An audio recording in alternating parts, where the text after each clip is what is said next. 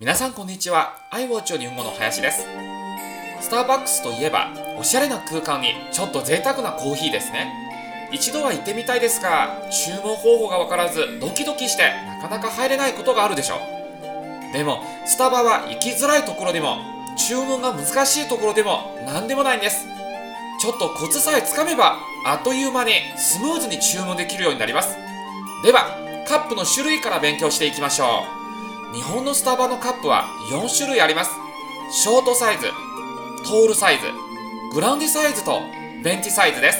ショートは一番小さいサイズでベンティは一番大きいサイズです。私の大好きな抹茶クリームを例にして注文してみるとこうなります。